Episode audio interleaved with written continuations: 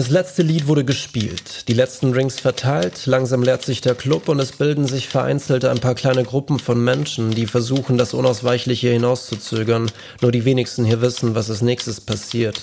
Zieht man weiter in einen anderen Club oder holt man sich was zu essen? Oder wie auch immer. Ich gehe erstmal nirgends hin, häng leicht anbetrunken vor der Bühne und erkenne, dass ein sich leerender Club die perfekte Ausgangssituation für eine kleine Geschichte ist. Der weitere Verlauf bietet einige Möglichkeiten und Chancen. Ich habe die Chance ergriffen, mir paar von diesen blinkenden Ballonen ergattert und während ich sie beschütze, stelle ich mir die Frage, warum Erwartungen eigentlich so selten übertroffen werden und es vielleicht generell nicht gut ist, sich etwas zu erwarten. Genau in diesem Moment, während ich immer tiefer in meine Gedanken versinke und kurz davor bin, den Chin des Lebens zu entdecken, klaut mir dieser gottverdammte Tontechniker einen der Luftballone. Ich kann euch leider nicht sagen, welcher es war, da ich leicht farbenblind bin. Ich meine, wie oft wird ein Abend, auf den wir uns schon lange gefreut haben, nicht den Erwartungen gerecht, beziehungsweise übertrifft unsere Erwartungen? Ich glaube, jeder kennt das. Vielleicht ist es manchmal tatsächlich besser, sich nach etwas zu sehnen, als etwas zu haben. Das Verlangen nach körperlicher Nähe ist manchmal schöner als Okay, ich will das gar nicht so umschreiben. Das Verlangen nach Sex kann manchmal besser sein als der eigentliche Akt. Also so gesehen ist die Befriedigung der Tod der Begierde. Wie auch immer. Es ist jetzt also an der Zeit für eine kleine Geschichte. Ich sitze noch immer vor der Bühne, mein iPhone hat noch 18% Akku und somit habe ich genügend Zeit, um eine kleine Kurzgeschichte zu schreiben. Es folgt nun ein kleiner Auszug aus den Notizen meines Smartphones vom 20. Juli 2019 um 1.15 Uhr nachts. Die Scheiße war am Dampfen. Eigentlich hatte sie vorgehabt, den Abend genüsslich mit ihren Freundinnen ausklingen zu lassen. Hätte ich das doch nur gemacht, dachte sie sich und nahm einen großen Schluck von ihrem Weizenbier. Die letzte Band hatte bereits gespielt. Langsam leerte sich der Club und von ihrem Cousin war weit und breit nichts zu sehen. Er hatte sie am frühen Abend überredet, doch mitzukommen, und da sie schon lange nichts mehr gemeinsam unternahmen, willigte sie ein. Das letzte Mal sah sie ihn vor der Bühne, als er zusammen mit einem Girl tanzte und anschließend nach paar Minuten wild mit ihr rumknutschte. Das war ja wieder mal klar. Er ist mit ihr abgehauen, murmelte sie vor sich hin und stellte das Bier auf den Tresen. Die Bar gab schon seit ein paar Minuten keine Drinks mehr aus, weshalb der Kellner die Gläser im Club einsammelte. Sie lief noch einmal herum, um nach ihrem Cousin Ausschau zu halten, doch er war wie vom Erdboden verschluckt. Vor der Bühne lag ein Betrunkener mit zwei blinkenden Luftballonen und starrte in sein Smartphone. Das helle Licht des Bildschirms ließ sein Gesicht in der Dunkelheit leicht aufleuchten. Creepy, dachte sie sich und lief weiter in Richtung der Jackenausgabe.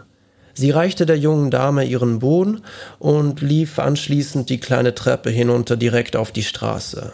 Der Club war im Stadtzentrum, draußen wimmelte es nur so von Menschen. Plötzlich Schreie, dann Panik. Die Menschen auf den Straßen begannen schlagartig in alle Richtungen zu rennen, sich zu verstecken, von den Autos aus auf die Bäume zu klettern oder standen einfach nur da und schrien herum. Das Militär fuhr auf, mit großen Konvois und Panzern. Über der Stadt kreisten Helikopter. All das passierte innerhalb von zwei Minuten. Komplett surreal. Sie stellte sich schockiert an die Mauer neben dem Eingang des Clubs und ging in Deckung. Kurz darauf gesellte sich ein Obdachloser zu ihr. Entschuldigung, haben Sie 50 Cent? Sie schaute ihn verstört an. Äh, nein, äh, habe ich nicht, Entschuldigung, aber sehen Sie nicht, was hier gerade vor sich geht? Was passiert hier? Werden wir angegriffen? Eine Zombie-Apokalypse, antwortete er. Eine was? Eine Zombie-Apokalypse. Wenn die dich beißen, wirst du auch zu einem.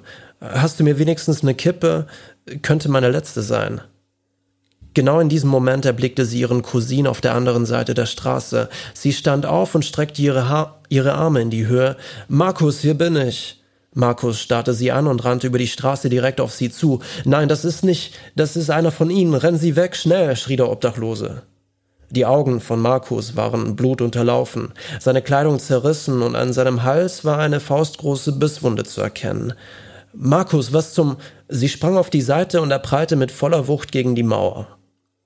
Teile, dem, Teile des Militär, Teile des Militärs begannen in der Zwischenzeit damit auf die Zombies zu schießen. Oh mein Gott, es ist tatsächlich eine Zombie-Apokalypse. Der Eingang zum Club war nun mittlerweile war noch immer geöffnet. Sie stürmte die kleine Treppe hinauf und schloss die Tür hinter sich zu. Markus hämmerte mit dem Kopf dagegen, während die für Zombies typischen Geräusche ertönten. Es war nur eine Frage der Zeit, bis er sich durch die Türe biss. Sie musste sich verstecken. Panisch rannte sie durch den Club.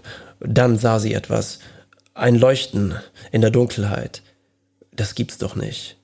Vor der Bühne saß noch immer der Betrunkene mit den zwei Luftballonen und starrte in sein Smartphone.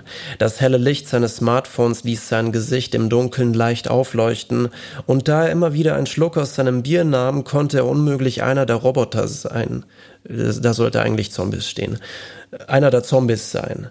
Sie lief auf ihn zu. Hey, Hey, ach du Scheiße, ihr macht zu, oder? Er packte sein Handy in die Hosentasche und stand auf. Kann ich die zwei Luftballone mitnehmen? Sie schaute ihn entsetzt an. Ähm, draußen ist eine Zombie-Apokalypse.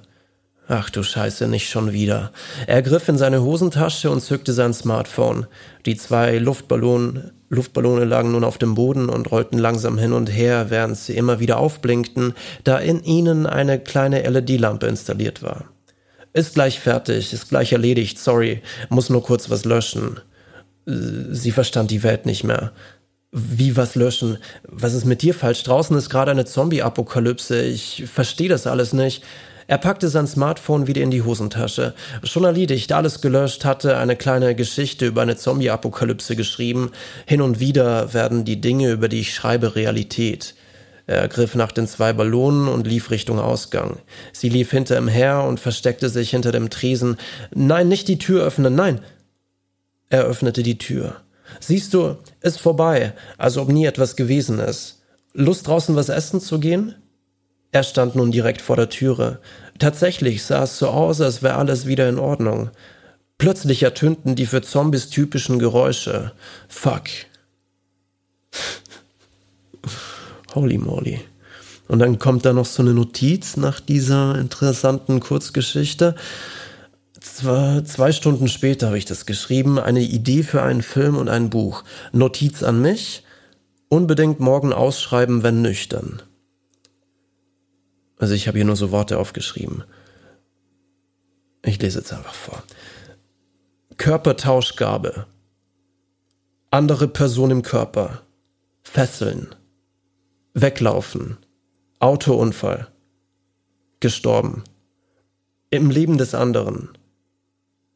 Verliebt in seine Rechtsanwältin. Kolumbien. Mit der Mafia zu tun. Soll er es verraten? Sein wahres Ich stirbt. Sie trauert. Er ist auf seiner eigenen Be er ist auf seiner eigenen Beerdigung. Körpertausch rückgängig machen seelisch wird ohne Körper rum. Happy End.